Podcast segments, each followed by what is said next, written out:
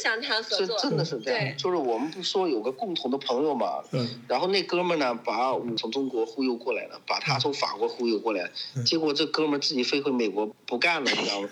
那硬着头皮继续谈呗，所以我就过来了。因为当时公司在这边都注册了。对，对过来之后呢，那个冬天有下点雪的，然后那个咖啡馆，嗯。然后我我就过去，过去之后呢，我留了个心眼儿，没有马上进去，我趴在那个咖啡馆的玻璃上，先往里面趴着往里面看，我一眼就看见她，因为整个咖啡馆只有一个中国女孩子啊，然后趴在那看，我仔细的端详了一下，因为第一次没记住她长什么样，这人没没印象嘛，仔细的看了一眼，嗯，我知道什么叫巴黎范儿了。Je m'appelle Hélène, je suis une fille comme les autres. Hélène, 因为他当时受制裁的，啊大量的缺货，所以当时的生意非常的好啊。你嗯知道，我们那时候赚钱真的很容易。嗯当时就是货紧缺到这个程度，我们在店的门口弄一个纸箱子，往里面扔一大堆那些短裤，甚至哪怕带个洞的，我只要扔出去，货都抢光，生意就火爆到这个程度。因为他们缺货，然后我们强大的中国制造从义乌像潮水一样那些义乌货涌到这儿来，嗯，只要你货到了，没有说卖不掉，哦。赚多赚少大家都赚钱的，所以一个证就是为了赚钱啊。哦，好，这边有一个，他们现在也有，他们那现在叫七十号嘛，就就是叫 Block 嗯 Seventy，就是七十号嗯，都还挺有名的嗯。野拿哥，你知道，就跟咱们巴黎九十三省的那个欧贝和威利是一个道理，是一样的。嗯，尹达呢？尹达怎么没声音啊？尹达，尹达，你是不是在那反思呢？你看人家这合作谈的啊，你看你是不是错过了很多发财的机会，还错过了小雅？这个希望下次我们可以应该来没找你们玩一次，或者，你们来都已经结婚三年多了。三年多了。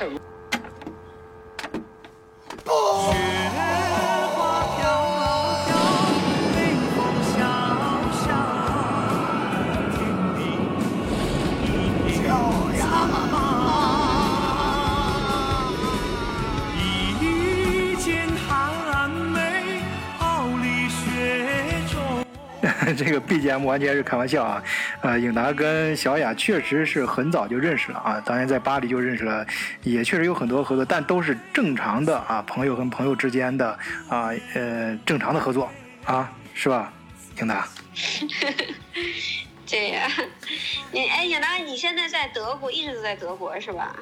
对，过来四年了，在汉堡哦，哦，在汉堡，嗯，汉堡我也待过。啊，真的？嗯，我原来在汉堡，哎呀，那是很早了，很多年前了，在哇，你也够在汉堡。传奇的。不是传奇，这是流浪啊！这是流浪，哎，不是不是，啥意思？到这儿就不叫流浪了，是吧？对呀、找到家了，那还丢流浪？对呀、祝贺你啊，小姐。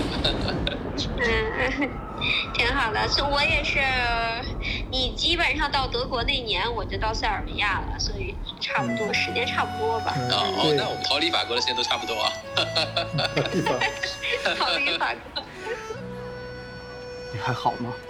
我们还是从头说吧。这几节课，我大在大学的时候，专业学的是法语，然后当时我们学校和法国的一个就是在登登盖克敦刻尔克，就影达哥肯定知道的，在敦刻尔克那块有一个学校，和我们学校是一个就属于是那种合作联谊的学校嘛，所以我当时大学毕业以后就直接就到法国留学了，然后当时就是上了两年研究生，毕业了以后就，反正在法国也辗转辗转了很多城市，现又去了里尔，然后从里尔又到巴黎，在阿尔萨斯也待过。我和颖达哥应该是在一五年认识吧，我记得一四年一五年，反正是在巴黎认识的。嗯，哎，颖达，哎，颖达怎么又没声音了？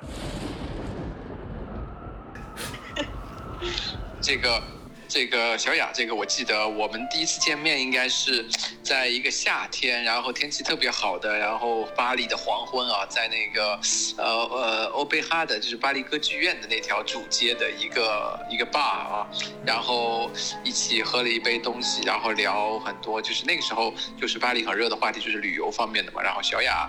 呃，那会儿我觉得挺专业的，就或者说挺活跃的。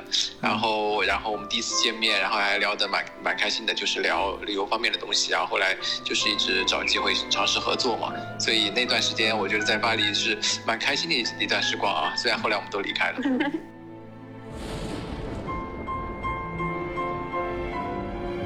哈哈哈。首先要这个这个恭喜小勇啊，这个把我们的这个。这个巴黎美女，这个追到了手啊！这个我印象中第一次见到小雅就觉得非常的这个。呃，既优雅又风度翩翩啊！这个当然，我们第一次见面的时候，他可能刚刚是陪完一个这个旅行团，其实本来应该是挺疲了、疲惫的了。但是的话，还是因为约好了嘛，然后就在市中心碰了。然后我记得小雅这个穿着时尚啊，因为又在那个那里是应该是一区吧，就巴黎最市中心的地方，然后对过去就是巴黎红金在。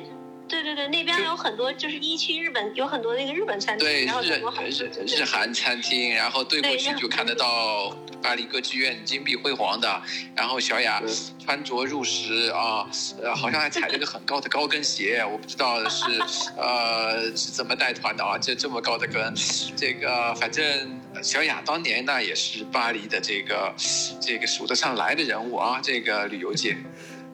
啊，那倒没有没有，我是我是属于是晚辈，就是后来才因为做旅游做的很晚嘛。这个说到旅游，这边有很多老前辈都做了二十多年了，我们都属于是新人，只不过就是自己刚做的时候有一些想法，就因为想做一些定制的东西，想做一些跟别人不一样的东西嘛。所以说当时实际上见到影达哥的时候，我们当时第一次聊了也是挺。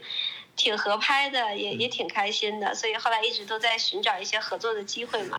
他隐藏的挺好的，给我的感觉就，东南亚气质特别浓。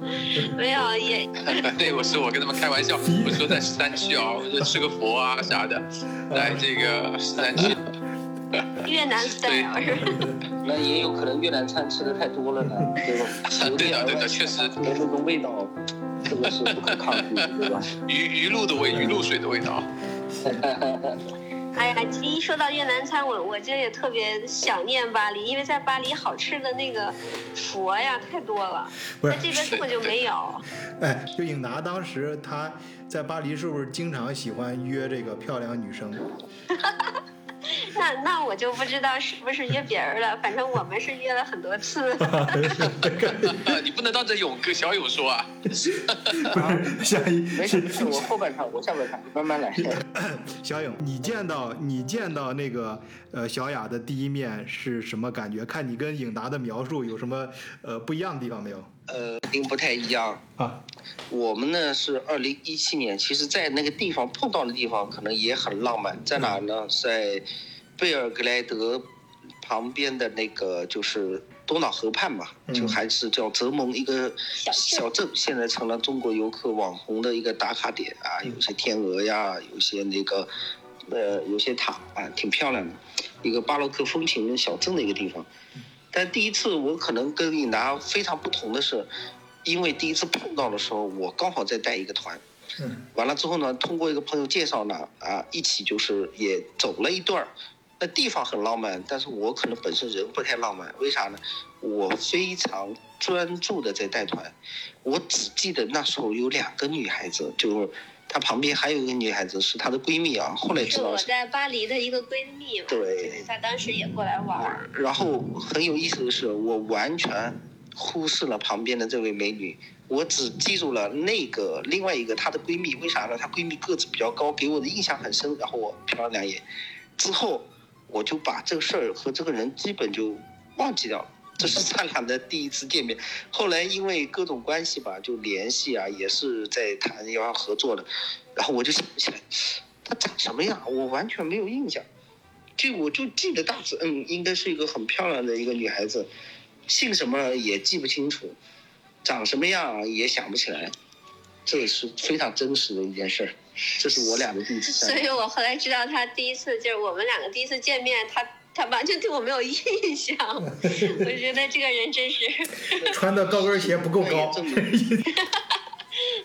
我我补充一下啊，其嗯。实际上我们两个人第一次见面在塞尔维亚见面，应该是我第二次来塞尔维亚了。嗯，我第一次来应该就是二零一七年的九月份左右，嗯。然后因为之前我是在就是在摩洛哥也待了一段时间，当时那边也是免签了嘛，嗯。摩洛哥是二零一六年免签的，所以我在我去那边就是也是当时在带团带了很久，嗯。然后所以对这个就比较敏感。当时呢就是说塞尔维亚，哎，又又一个欧洲国家免签了，就是塞尔维亚。嗯然后一七年的时候，我是美国的一个朋友，嗯中国人啊，他在美国，然后他是先到了塞尔维亚，他那个时候没事儿干嘛，就溜达到这边了。然后当时他就给我打电话说，他说，哎，小雅这个地方可好了，嗯简直就是像那种什么世外桃源一样。嗯然后给我描各种描绘，然后说这边物价又低，然后这个帅哥又长得很帅，美女呃大把的美女啊，都是满满屏的大长腿。然后我当时也想，哎，这个地方反正免签了嘛，嗯过来也方便，然后想想看看这边。这个到底是个什么情况？因为当时就想开发一些新的目的地。嗯其实当时过来的时候，一个就是自己玩儿，再一个就是考察。嗯然后第一次我们待九月份过来，待了大概十二天吧。嗯那个时候我们两个请了一个当地的导游，请租了一辆车，因为这边其实人工很便宜，嗯就我们自己就就玩了一大圈儿。当时去的是塞尔维亚，还有斯洛文尼啊、波黑、斯洛文尼亚嗯，对，这样转了一圈儿回来的。嗯嗯，克罗地亚去了，克罗地亚好像也去了，对，反正当时是转了一圈儿。然后呢，当时就觉得这个地方，哎呀，真好，因为那个时候这边的旅游团真的是特别少，很多就是这边的很多自然风光其实是和西欧，就像咱们在法国和德国还是有区别的，就是小而精致，就给我的第一感觉是这样。嗯人那时候的人也比较淳朴一点，对对对没让对，中国的大妈给教坏了。是吧那时候因为刚刚免签，基本上没有人知道这个地方。嗯嗯，所以说那个当时就是这个地方给我的第一印象就特别好，所以我第一次来觉得没玩够，然后又回去回到法国，然后过了一段时间，十月份就又过来了，然后过来那次过来以后，就是我我和勇哥我们俩就是第一次见面，好好讲一下，就就碰上了，对吧？对，就这么碰上了。但是第一次碰上了以后，然后那个，哎，我就觉得这个人挺有意思的，就能把这个这么小的一个地方，没有人知道这样一个地方写的就妙趣横生。然后当时我就想，如果能见到这个人就好了，就没想到第二次就真的碰到了。然后一说，哎，他是叫不小勇，勇哥是不是写那个公众号的人？哎，就是就是他，就是他。然后就是这么就给碰上了。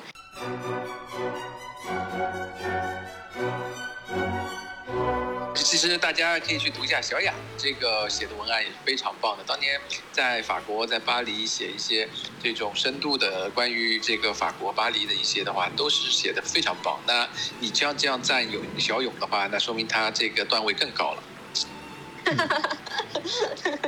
对，我们两个可能写的类型不一样吧。我可能写的就是有点文绉绉的，然后他写的就是特别有趣，可能跟他讲就段子手嘛。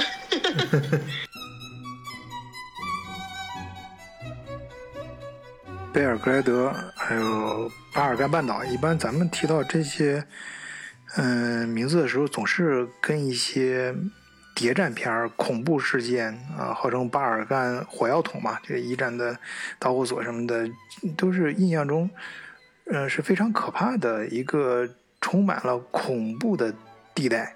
呃，但是小雅走过了那么多地方啊，呃呃，当然用小雨勇的话来说是流浪到这儿啊，终于找到了归宿啊，心灵和家庭的归宿。但是，嗯，这样一步步是怎么走过来的？这个这么在大家大众的印象中这么恐怖的一个地方，它怎么会吸引到你们？啊，尤其是小颖，你。呃，你你这差不多到你出场了，你这个，呃，在那儿待了这么多年，啊，一定有很多想跟大家聊的点了。今天能不能跟大家先开个头？就是我我脑海中闪过了一百个话题，我是太多了，我都不知道该该怎么讲。这么回事，我是二零零三年来塞尔维亚，嗯准确的来讲，它那时候不叫塞尔维亚，叫塞尔维亚和黑山，对吧？嗯我知道大部分中国人，咱们国人就是塞尔维亚这个地方呢，现在是很热啊，因为各种原因，过会儿我会讲到。但在这之前，对于大部分国人来讲，肯定是一个遥远而陌生的地方。能说出十个关键词的，就算有见识了，对吧？那大部分跟我们国外，比如说像啊，你们德国呀、法国呀，这个这些意大利啊这些国家所不同，大部分人总会知道很多的东西，对吧？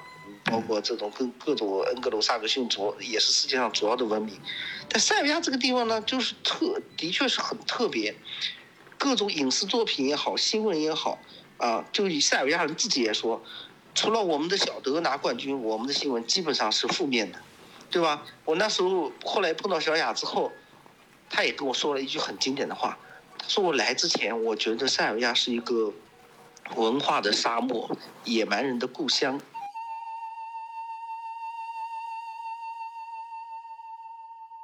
有什么呀？但来了之后，发现这个地方很神奇，很有味道。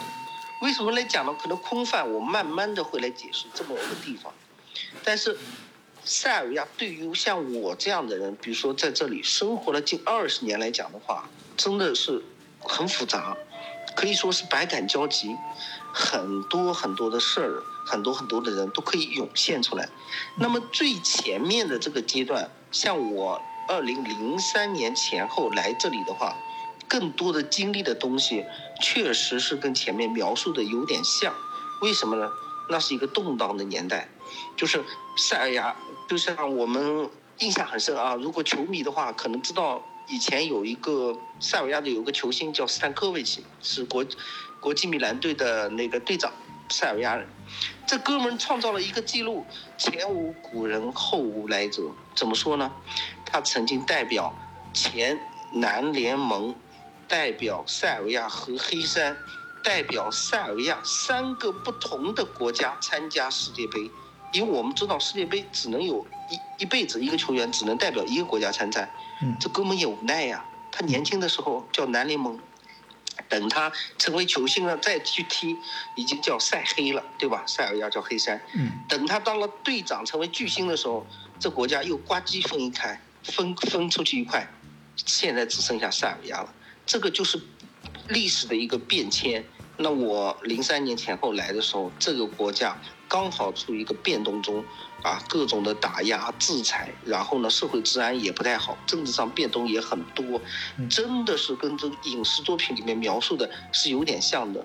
但是到了零六年，肃信就是黑山出去之后，他政局也开始稳定了，各方面都开始向好了，经济发展也比较快，那时候都就开始叫上，一年可能增长个五个点、六个点，他们自称是巴尔干之虎啊，然后再一路走下来。那回到这一点呢，我想补充一下，我跟小雅和可能诸位来欧洲这个路，或者是走上这一圈的这个路是不太一样的。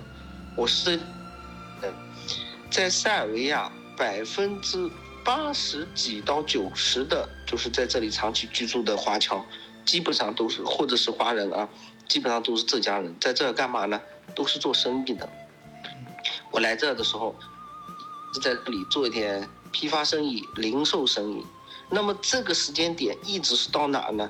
一直是呃零三年开始，一直是到二零一六年前后，基本上这个国家没有什么，就是针对中国人来讲的话，它不存在什么旅游业，也很少很少有中国人到这儿来旅游啊。这是一个窝在巴尔干山系皱褶里面的一个小国，一个山国。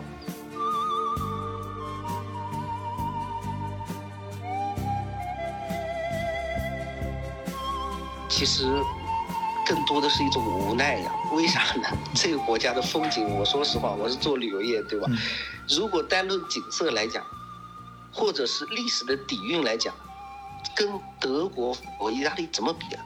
其实历史底蕴还是可以相抗衡的，只不过就是留下来的东西比较少。对呀、嗯战火毁去了很多宝贵的东西。就像贝尔格莱德一千年里面打过四十几场战争，嗯平均二十几几年就要打一次仗。嗯他们本地人开玩笑说，我出生的时候，我爸不是放着鞭炮的，我是听着那个战火的枪炮声 响声。嗯等我二十几岁了，结婚了，娶老婆了，也不用放鞭炮，自然会有人打枪放炮为我庆祝一下，对吧？对，等到我做要做爷爷了，可能还会有有人那个还得干一仗，对吧？嗯然后要七老八十准备挂了，还有人用枪炮声风那个送顶一下，嗯基本上都是这个状态，二十几年干一场。嗯所以对于，但是这边刚好有个很大的误区是什么呢？是不是说塞尔维亚人特别好战、特别彪悍，然后这个地方人特别野蛮？嗯实际上这个真的是极大的一个误区。你到了这儿之后，你会发现，本地人虽然很身高马大啊，嗯快斯拉夫人里面，他们南南斯拉夫人是块头比较大的，嗯比那个东斯拉夫人，像俄罗斯人啊、波兰那包括西斯拉夫的什么波兰、捷克人啊，要高大很多。嗯男的一米八以上，女的一米七几以上，很正常。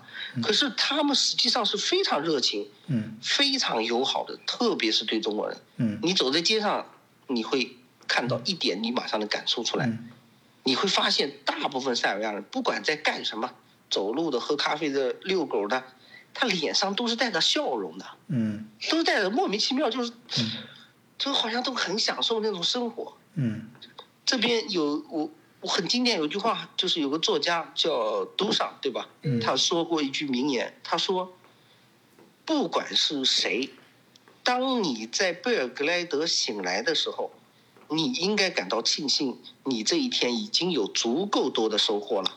如果再有别的什么要求，似乎是不合时宜的。”我觉得这句话实际上道出了他们很大的一个心声。这里的人啊，生活条件也不算很好，可是大家好像都是在享受那种生活。听就是这个我我可以就是因为以前在法国嘛，嗯然后就是到这面以后，就感觉明显的就是塞尔维亚人和和法国人是，就是给人的感觉是完全不一样的。因为尹大哥也知道，法国人是最喜欢唠叨的，呃，最喜欢那个抱怨的、发牢骚，就一天到晚就是全 全都是巴拉巴拉。就今年天气不好也不行，然后路上堵车了也不行。就是其实，在这面以后就发现，他们其实他们的生活状况并不并不是特别好，因为这边其实平均工资很低，对，然后物价呢相对对五五六百欧元差不多，但是其实物价相对他们这种正常的工人来说，也不是特别低，对，对。是相对来说是比较高的。但是但是你也能感觉到，而且这些年他们全都经历过战争，很多人都经历过战争，包括我们最好的现在我们最好的一个朋友，我们叫他老兵，他都是经历过就是九三年到九五年的那场波黑战争的。对，九二年到九五年，他当时是侦察兵嘛，九死一生过来的，所以说就是感觉他们可能是就是因为经历过太多的这种苦难了，就是这种这种苦这种战争啊，对，创就更更知道这个创伤，然后反嗯生活对来对对对，之不易啊他。就反而就更加珍惜生活，对，更加珍惜每一天。反正像他们就说，只要第二天能活着醒过来，他就是感恩生活，感就是就是觉得这个一天是美好的。所以说，其实原来是这个意思。呃，刚才小勇说大文豪说的，我一直在那儿琢磨，呃到底是什么含义啊？呃一直往深处啊，哲学层面上考虑啊，原来其实很简单啊。小雅这么一说，哎，就明白了啊，原来是这个意思。就是这个意思啊，因为这个战争太多，说一千年打 四十多场战嘛，哎，别对，咱咱先别说是哪个意思啊，这个，这个这个更深层次的意思，咱们后面再慢慢跟大家跟咱们听友们慢慢唠啊。呃，但是摆在眼前有一个很有意思的问题就浮现出来了，那这么乱的一个地方，民风这么彪悍。像你刚才说的，文化的沙漠，野蛮人的故乡，啊、窝在巴尔干皱褶里面的一个呃，这这样一个地方，那你到这儿来是图啥呢？你为什么要在这儿安家呢？很简单，嗯，因为挣钱啊、富贵险中求是吧因为君子不是因为他当时受制裁的，啊，大量的缺货，所以当时的生意非常的好啊。嗯你知道我们那时候赚钱真的很容易。嗯我是跟着我姐姐，我姐姐是九八年来这儿，她经历了那场战争，可是那时候真的很赚钱。我来的时候，这边浙江人已经搞了一个商城，哦你知道，那个商城里面火到什么程度？你到了那里，你才知道什么叫摩肩擦掌。我开句，呃，说说开开个玩笑，嗯。当时就是货紧缺到这个程度，我们在店的门口弄一个纸箱子，往里面扔一大堆那些短裤，甚至哪怕带个洞的，我只要扔出去，货都抢光，生意就火爆到这个程度，因为他们缺货，然后我们强大的中国制造从义乌像潮水一样那些义乌货涌到这儿来，嗯，只要你货到了，没有说卖不掉，哦。赚多赚少大家都赚钱的，所以一个证就是为了赚钱啊。哦，好，呃，这个理由不错，够充分啊。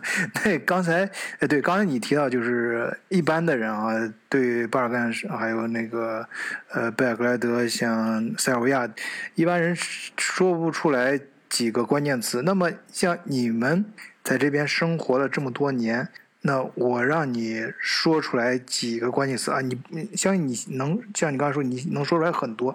那我现在让你。呃，不说十个了，我我恰恰想法让你少说几个，让你只说出来五个关键词，你能说出来哪五个？对这边的感触啊，最嗯。印象最深的，我首先是三个标签是属形容塞尔维亚人的，嗯。一个是斯拉夫人，啊代表了那种彪悍；另外一个呢是拜占庭的那个传统科学，呃，另外一个呢是东正教的信仰，这是他们塞尔维亚人最大的这三个标签。另外两个标签呢，我自己的感受，一个呢这边的人非常的友好，对中国人非常友好。另外最后一个标签，我就留给一个字是什么？机会，这个地方充满了机会，这是我的五个标签。一带一路，那那对，真的这是是你你那地儿一带一路，嗯，发财的机会啊，遇到这个自己的爱情的机会。呃，那任何一个机会它都有一个时间窗口啊。那我想现在如果咱们的听友也想过来淘金或者找美女的话，像你这样，呃，你对他们有什么忠告呢？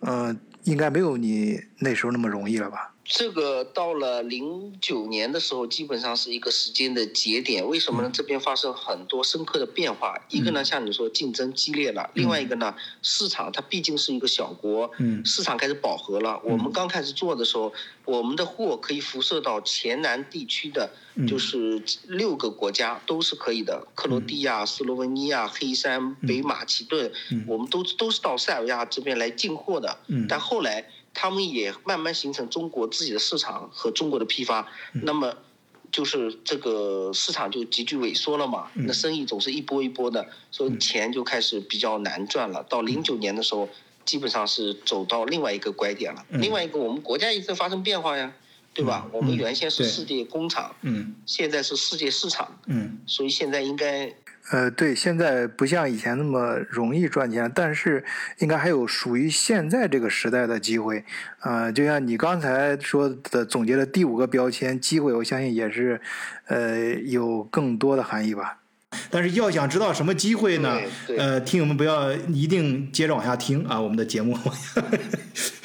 然后这小个这个这个这个广告打得好。哎，小雅，如果你也给出五个标签呢？嗯、我那首先第一个就是，呃，当然现在大家都知道了啊，以前的话，那可能很多人都不知道，它就是其实塞尔维亚是欧洲第一个在真正意义上对中国免签的国家。嗯嗯，就是你像我刚才说的摩洛哥，那那是非洲，对吧？嗯对这跟这个没关系。那欧洲整个欧洲啊范围内，对欧洲上，第一个标签是免签。对，第一个标签就是免签。实际上，大家很多人，我们刚开始做旅游的时候，很多人对这免签没太大概念，还总是问我，那还需不需要办什么落地签呀？需要准备什么材料？我就说你什么材料都不用准备，你白本护照把护照办出来就行。然后进关的时候就是刷脸，人家那个章咔给你一盖秒过。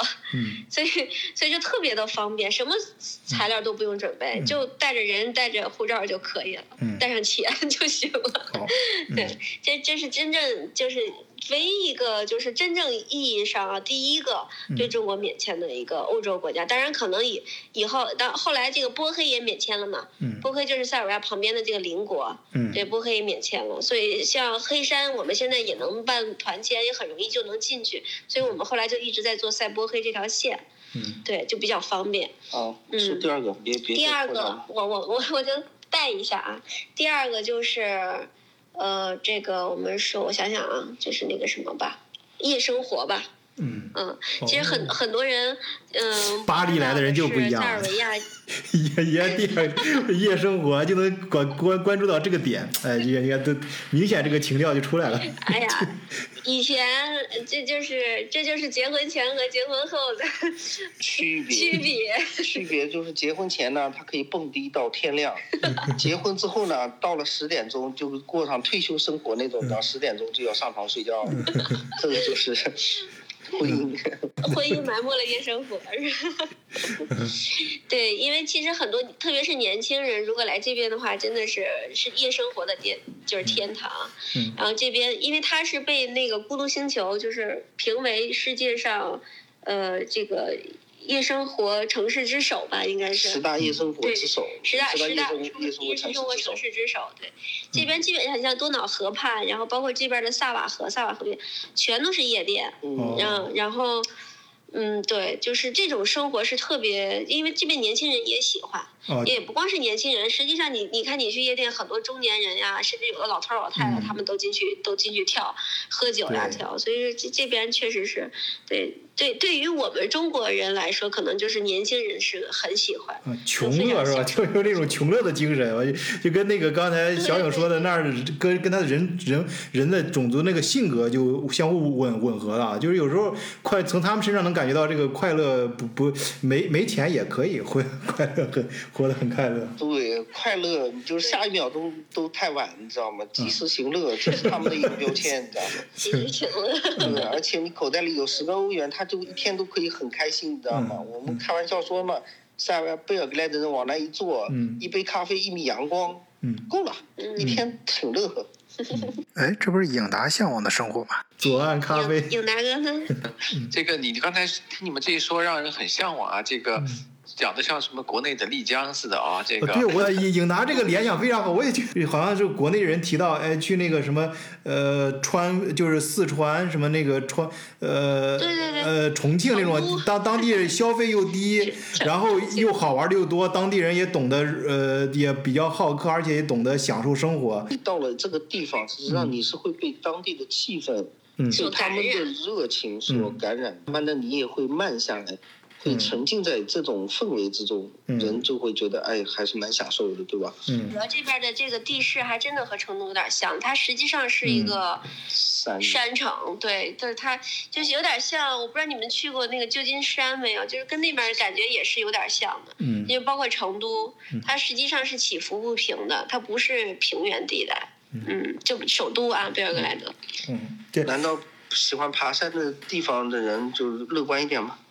不是不是有没有逻辑关不系？不是不是不是，那个巴伐利亚这边就就是在山山地，但是这边人很严肃，这边嗯，那个 我真说嘛，啊，不错不错，今天聊得挺开心啊。但是我觉得你们刚才所说的这几个关键词啊，还缺了一个最重要的关键词，就是呃小雅和小勇，你们应该是彼此心目中的关键词，呃，而且是你们内心深处应该是最深的那个。啊，也就是说，呃，你们表达这么多周围有意思的东西，它之所以有意义，是因为小雅和小勇相遇在这里啊，你们两个的内心在这里相遇和周围的融合在一起，这样这一切才变得有意义了。所以我呃很想把咱们今天的聊天会啊再往前推一步啊，就是你们能不能聊一聊，啊、你们之间的故事啊？你刚才说了你们俩第一次相遇，那么第一次相遇，像刚才描述这种情况，呃，跟你们现在在这里啊，两个人大你们的这个相互之间的感情啊啊，让这个咱们的影达记录啊，再让咱们的听友估计也能够通过这个呃声波，也能够感受到你们之间的这个感情啊、和在这里生活的这种喜悦和幸福感。那从你们第一次相遇是怎么？嗯、就到了今天这个地步呢？哎，能不能聊一聊你们之间的故事？所以说重点啊，不是第一次相遇，是第二次相遇。嗯第二次相遇呢，就重点了。那时候呢，就是个到到了冬天了啊。嗯我来讲，到冬天呢，我们来展开讲一下这个故事也中间聊了一段，聊了一段时间。然后呢，他先飞到了那个贝尔格莱德，我是从中国飞过来的，然后要见面嘛，见面约在了一个真的一个咖啡馆，那时候你你没讲，其实因为那个时候我们俩是想合作的，谈生意的。对，是想在这边一起做旅游，是想那是你这么想，小小勇可能不是这么想。哦，没有没有，那那时候就然但后是是真的想谈合是作，真的是这样对，就是我们不说有个共同的朋友嘛，嗯然后那哥们呢，把我那时候我我准备回国了，从中国忽悠过来了，把他从法国忽悠过来，嗯结果这哥们自己飞回美国。不干了，你知道吗？然后就剩咱俩，然后继续那硬着头皮继续谈呗，所以我就过来了。因为当时公司在这边都注册了，对，对过来之后呢，那个第二次呢，就是真的是重点了。我也不是巧妙的话术，第一次真的，我觉得被我的这种敬业精神所耽误了，可能要不然的话可以加快一下进程，对吧？发生更多的故事。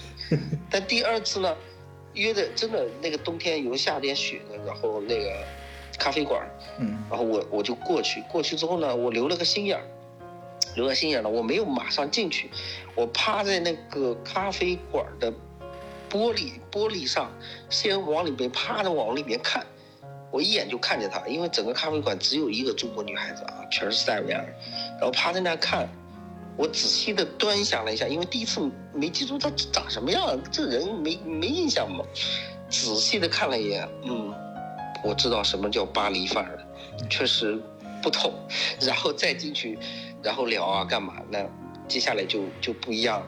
这个这个就是，呃，另外一个故事了啊。但是第二次的就是这种相遇，对我们来讲实际上是更为重要的，是这么回事儿。哎，不是，你这个本来是谈生意啊，这怎么就谈着谈着谈到感情了？哎，颖达拿支笔啊，咱再好好学习一下。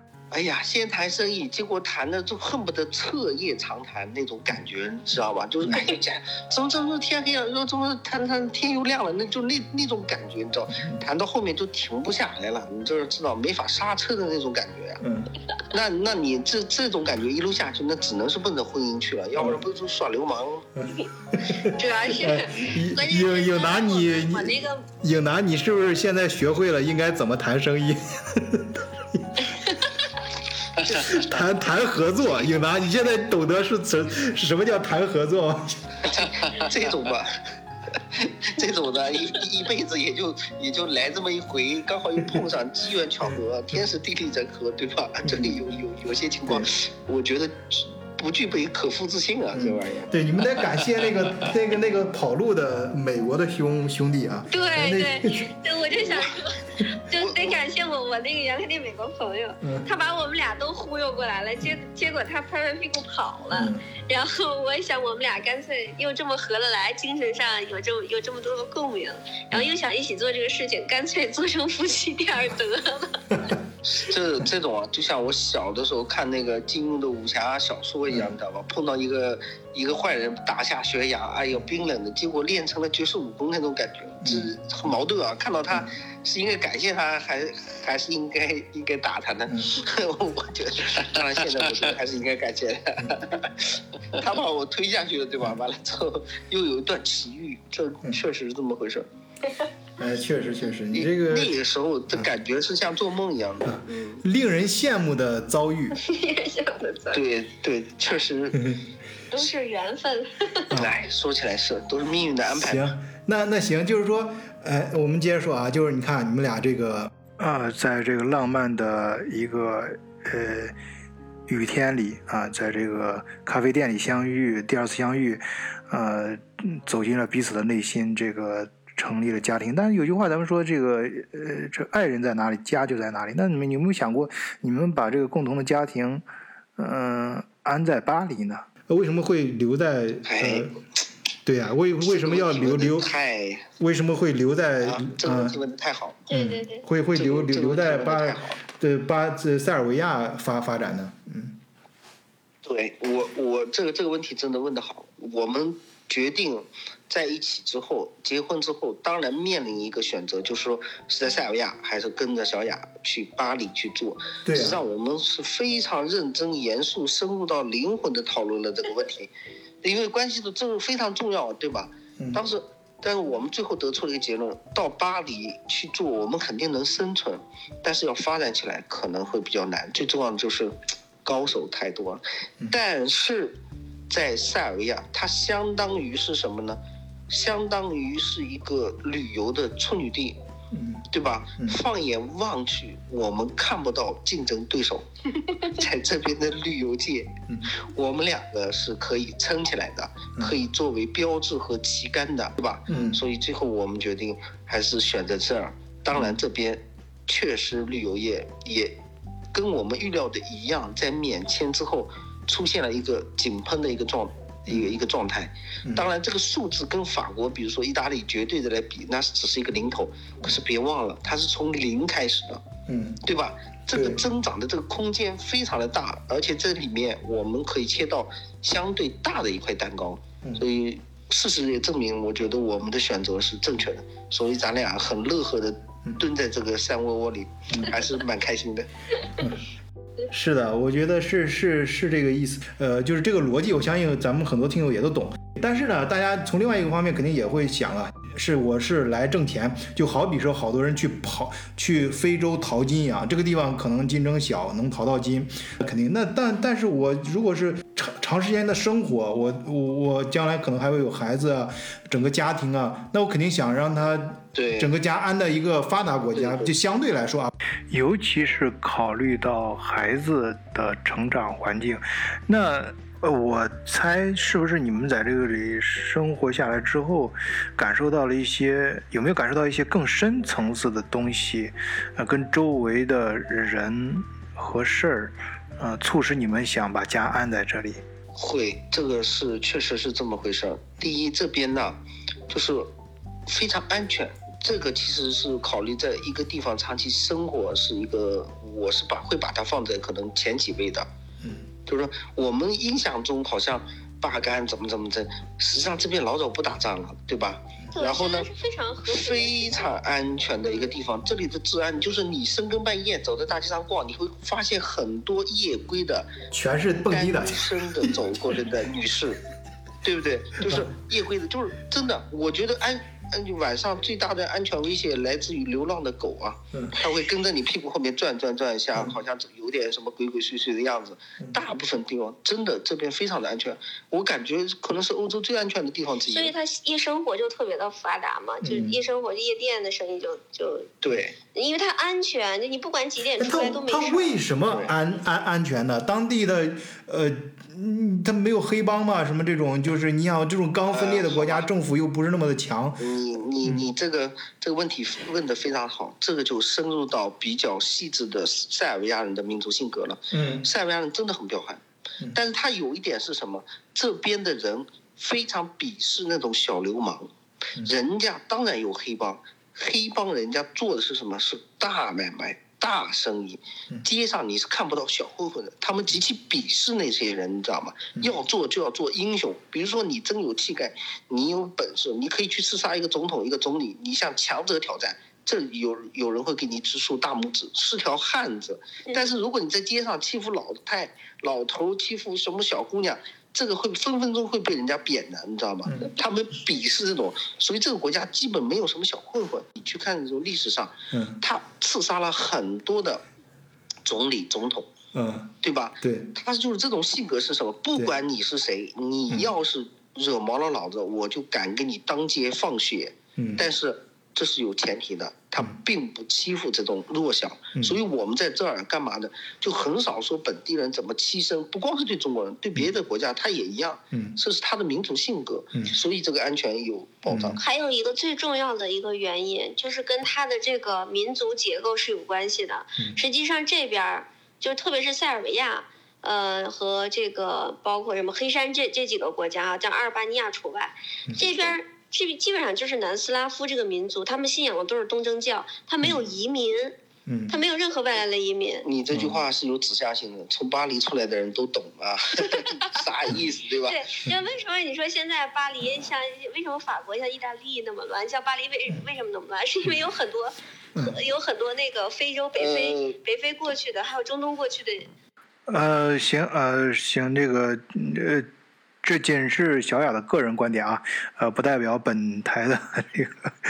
算了，我们不说这种官话了，这个有些事儿点到为止啊。这个讲啊，我们这个就是我们主要是聊当地的这个文化啊，我们没有这个任何这个对对对呃国家文呃没有孰孰孰优孰劣啊，也没有什么这，只是说聊出来不同点，就是我们不同的感受非嗯常客观的一个现象嘛。好，我们把话题往回稍微拉一拉啊。刚才聊到哪儿了？说这个民风彪悍啊，但是生活在这儿却非常的安全啊。这个其实这一块，我觉得稍微嗯、能不能再展开一下？就是呃，我们知道有很多地方都是民风很彪悍啊，呃，经常呃大家打打呃打架斗殴的啊。但是塞尔维亚的民风彪悍跟他们就不太一样。勇于攻斗，怯于私斗，嗯。就是用于公共的斗的，比如说打仗什么的，特别彪悍。嗯。但是私斗这一块，他们实际上是基本上是有点，也不是说怯于私斗吧，嗯。就是不是说怯于，就是不耻于应该是吧我觉得这个就是是耻于私斗。哎耻于私斗，嗯。就这种，所以他的彪悍不体现在就是个人。我在这那么多年，基本看不见他们私底下打架的，嗯。他们基本上不动手的。好，行，不错不错，呃，这块儿挺好的，这是我们对这个民这周围的人认识的更深刻一点啊。颖颖达，颖达，你那边怎么又没声没声音了？没有，我在听呢，这嗯个我就是想听，接着听这个塞尔维亚的故事呢。这个地方我也挺感兴趣的。呃，我以为你是不是还还还在那儿反思嘞？当当当年合作怎么就没合作到正题儿上？关键 那天没下雪呀，对吧？缺少一点氛围呀。不是，这个确实是小雅，你们的选择是正确的，就是说，呃，巴黎就算机会多、游客多，但是它已经这个竞争激烈的程度是吧？嗯这个所以巴黎和塞尔维亚这种这个红海、蓝海其实很明显啊，你们的选择是很很正确的。这边就相当于是蓝海嘛，这个词儿用的还是嗯比较准确。是的，对，而且当时实际上也考虑到什么问题呢？主要嗯还是一个语言的问题，因为我老公他不会法语，嗯然后他英语也不太行，所以说当时如果说当时跟着我到了法国以后，可能各方面就会相对来说会差一些。然后他在塞尔维亚这边毕竟也是十几年了嘛，他这边讲塞尔维亚语，呃，其实是叫怎么说了？塞尔维亚和周边几个国家，像波黑呀、克罗地亚、斯洛文尼亚、黑山，还有这几个马其顿这几个国家都是同一种语言的，叫南斯拉，就南斯拉夫语系哦，里面，就本地语言。嗯对对，你想想，他原来南斯拉夫的时候，这几个国家讲的都是一个嗯语言。那现在怎么样？你们当地的语言都应该说的很好了吧？他现在进步挺大的，因为我现在，我之前一直不想学，因为用英语就拐杖嘛，就你当会语言的时候，你就不想学新的语言。嗯然后，但是现在在在在学了。呃 我说一下，其实塞尔维亚可能是欧洲英语普及率比较高的国家，其实，所以他在这儿说英语啊，基本上障碍不太大，除非你往就是城市里特别城市啊，往乡镇啊或者下去，那么可能有些人是说俄语的、德语，其实。一个普通人能说两三门外语，这个倒挺正常的，但是不一定是英语，更不大可能是中文，对吧？所以就是这么个情况。所以这这这段时间，他也好像受了点刺激，开始发愤图强学习塞语。哦呦，我发现很有语言天赋啊！两三个月之后，已经开始鄙视我这个词儿不对，那个发音不对，已经开始玩这一套了。嗯不过挺好，这个确实进步很大，这个我感很有感触啊。嗯那你是你你是到就是零三年来之后就就开始在当地的语言就就拿当地语言混了是吧？呃，咱是走的时候，我跟你可以说一些搞笑的事儿啊，嗯也是真实的事儿。大部分浙江人出来，像我这连塞尔维亚一点概念，那时候别说十个关键词儿，我两个关键词儿都说不来，嗯口袋里拽了一百美金，很紧张的到这儿来，哪有什么概念啊？然后到这儿都哎呀，特别简单。第二天，我姐给我扔了一个计算器，就上场了，干嘛卖裤子呀？嗯一句话不会说，拿计算器杵啊。嗯比如说一条裤子，我记得非常清楚，那条裤子卖四百五十迪纳，塞语叫 c h e t l i s t o b a d e s 迪纳了，嗯哪会说得出来那么长？拿计算器啪啪啪一打，四百五，然后不管你说什么，我也听不懂，反正你给我钱，我给你裤子就完了，就开始这么做。咱们都没有经过特别的语言的训练，但是我们这边的老乡嗯我觉得做生意的还是很聪明，虽然土一点啊，嗯就是我们，我给你举举个例子，用他们可以用非常简单的词儿来解决生活中大量的问题。嗯比如说，我我亲眼看见有个老乡到超市里面去买烤鸡，以前嘛特别简单，手一指都就是我要我要这个，那超市的服务员马上就知道哦你要鸡。那天去了比较寸，那烤鸡刚好就里外面的全卖完了，里面的还没拿出来，他一看就不会说了呀，就东指指西指指在那比划，或装那个鸡的样子，那服务员那个超市那卖肉的没看懂，那哥们儿说了两个单词，嗯特别经典。他说：“哒哒呀呀，你知道哒哒是爸爸，呀呀是鸡蛋，意思是我要鸡蛋的爸爸。”然后那个 哒哒呀呀，然后那个秒懂哦，哥哥是干，马上进去拿出一只烤鸡往那一放，嗯。解决了。所以这个语言这个东西，就是像学术派出来，比如说像小雅这种留学出来的，干嘛会追求各种精准语法、语词都各种变革啊，善于变革也特别复杂。实际上，大部分在这里长期生活的中国人都不讲那一套，我就噼里啪啦单词串单词嗯，听不懂那是你的问题，那不是我的问题，对不对？咱有这个自信，对吧？对，在现现实中学学到的语言其实也是最实用的。对呀、嗯解决问题，对吧？嗯这个是很很重要的。就像我再说一下，我在那卖卖那裤子四百五十丁纳，嗯然后第二句学会的就是步行，叫 n e m o s h 为什么呢？这边的老太太也挺烦人的，你知道？就因为我只会说一个四百五，然后他就跟中国人学坏了。就本来他们没有讨价还价的习惯，到中国那批发市场，他就要讨价还价，可磨叽了。反正老太太有的是时间，就跟你磨。所以我学会的第二句就是不行，就四百五不行，四百五不行，反正你不掏钱，你不管你说什么，我就说不行。嗯就 n e m o s 塞尔维亚哥们大概一米九的一个大汉，嗯背了一个很土的一个大口袋，你知道吗？过来了，然后他到那儿叽里过了一句话，反正我老套路，我就说四百五，然后他又叽里咕噜说了一句话，我说 n e m o s 不可以，然后他又他急了，又在那说，我还说不可以不可以。后来我姐听着这他听得懂，我在里边急了，叭冲出来说别不可以了，人家说给我来一百条，你还在那不可以干嘛？赶紧装吧，他说。我听不懂啊，他的意思，他是后来我知道了，他说给我一百条，我说不行，给我一百条，我说不可以，四百五。到了那就是刚上嘛，也没办法，就就这么学。后来反正也下了点功夫嘛，一般日常的学生说说也还行，嗯，好好行反，正这是生活中的小小乐趣。嗯嗯，不错不错。呃，其实就跟咋说吧，因为他们，因为他们这些做生意的，我刚过来的时候，我觉得他们赛语都挺好的。呃，实际上就是就跟当初刚到法国的时候，你听他们那些做生意的都叽里呱啦的都挺顺的，但实际上都是有很大的语法错误的，嗯土味的 赛语吗，土味赛语。我们说的都这样。就是比如说在南联盟，在这个塞尔维亚，就是他以他的经济发展水平的话，他的美食是怎么样的？嗯，给反正我是特别喜欢，我我觉得我还是很喜欢塞尔维亚这边的美食的。当然，因为每个人的口味不一样嘛，因为像我们长期在欧洲生活的话，本身就是对本地美食是首先一个是适应会比较快，再一个就是说我们也也也更喜欢就是去尝试嘛。所以说，其实塞尔维亚。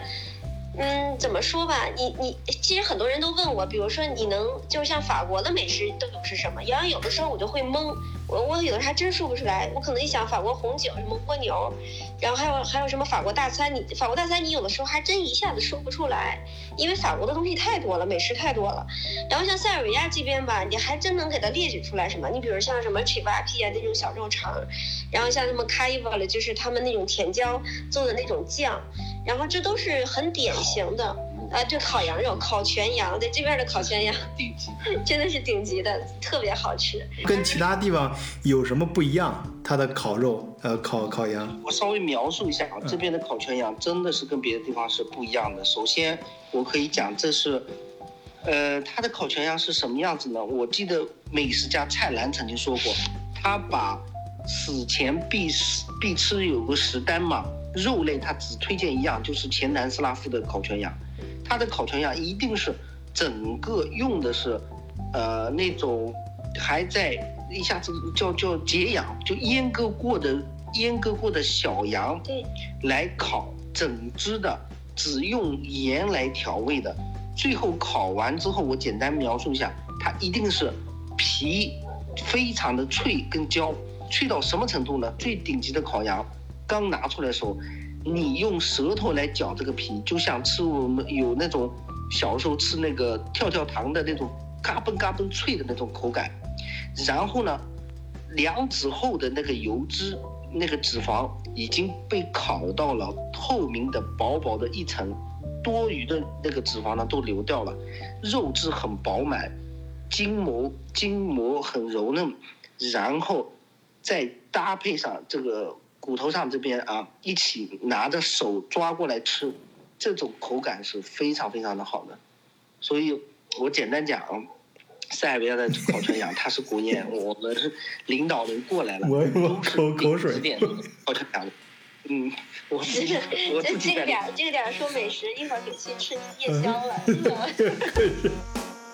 这个肯定是有关系。实际上，可以用四个字来抓住这个关键点，就是地缘政治。嗯，真是地缘政治。好，我们从从那个地形上来讲，为什么巴尔干或者塞尔维亚这边是火药桶？实际上就是跟这个有关系。它刚好是处在三大文明圈的一个焦点，往南走。那个时候啊，是以土耳其为代表的，或者奥斯曼为代表的伊斯兰文明圈。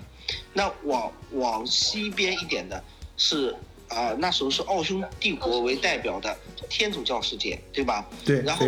往再往东那边的过来的，实际上包括塞尔维亚、希腊，但是最大最中心的是俄罗斯为代表的东正教东正教的一个文文明圈。嗯，交汇的点始终是在就是塞尔维亚这一块。为什么呢？你去看塞尔维亚实际上不靠海，如果你打开一个地图，特别是一个立体的地图的话，你就会瞬间开朗。为什么呢？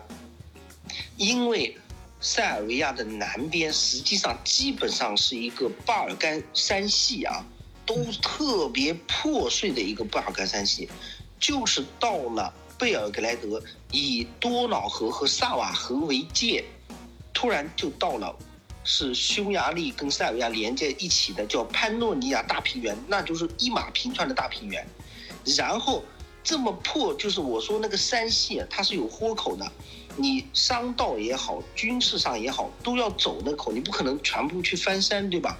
那个豁口，山系和平原交接的地方的那个口就在贝尔格莱德，所以就成为了不管是东正教文明扩张，或者伊斯兰教文明向欧洲扩张，或者是十字军东征往这边走啊，或者怎么着，都要占领这个地方。所以这边呢，就是战火不断，一直打仗，对吧？然后文每次战争或者是相互，实际上战争也是一种文明上的一种啊、比较硬的一种交流，对吧？比较硬的一种交流，嗯，就会形成这解决方案种非常独特的一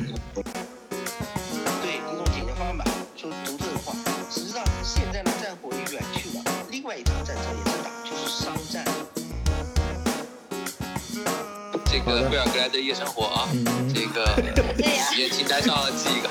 你你你你确认你老婆不听这期节目啊？